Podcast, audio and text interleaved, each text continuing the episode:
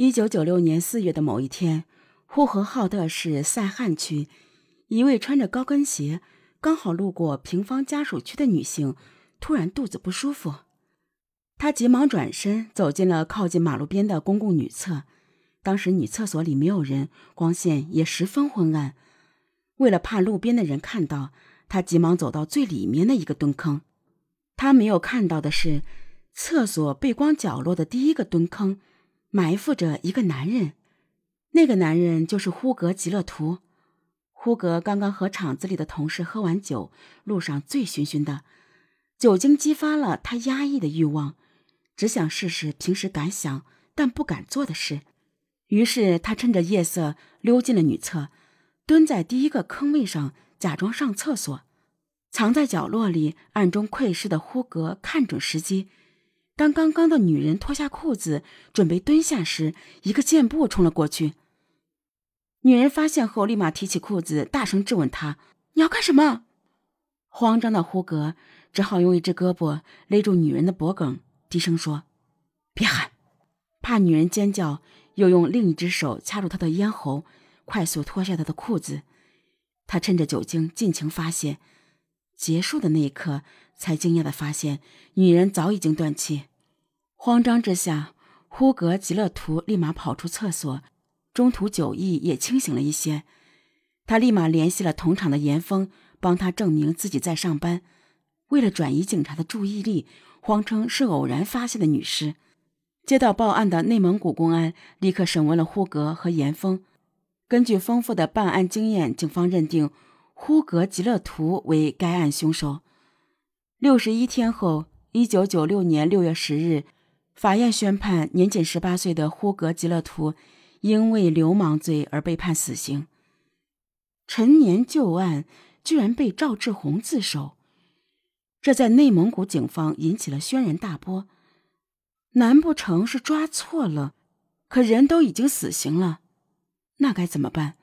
不论真相是否正确，案子已经结束，就不能再调查了。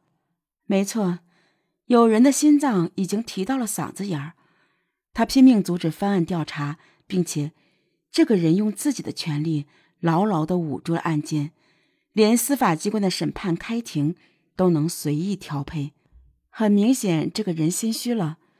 他就是当年负责该案的呼和浩特市公安局新城分局局长冯志明，将呼格吉勒图定罪为凶手这件事，是他一手操办的。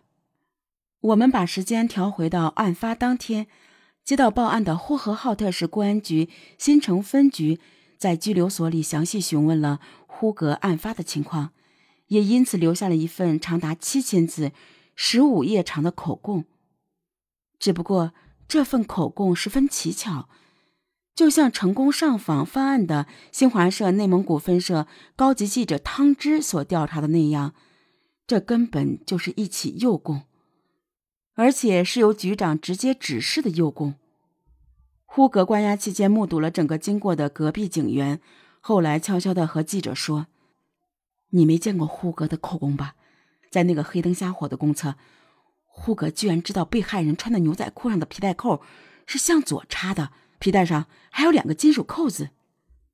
这不符合常理的口供疑点多多，而呼格本人也多次在口供里喊冤。”内蒙古公安局的人不让我接手，他们还说那个女人没有死，只要我按照他们的话说，就放我回家。为了让案子赶紧结束，冯志明还在办公室里大吼，让警员去剪了呼格的指甲，因为只有剪了指甲，才能死无对证，模糊现场的作案细节。由当年现场勘查的民警透露，案发时并没有打斗痕迹，如果不剪指甲，就无法统一作案口供。看到这里，很明显，呼格只是一个替罪羊罢了。内蒙古公安为何偏要让呼格顶罪？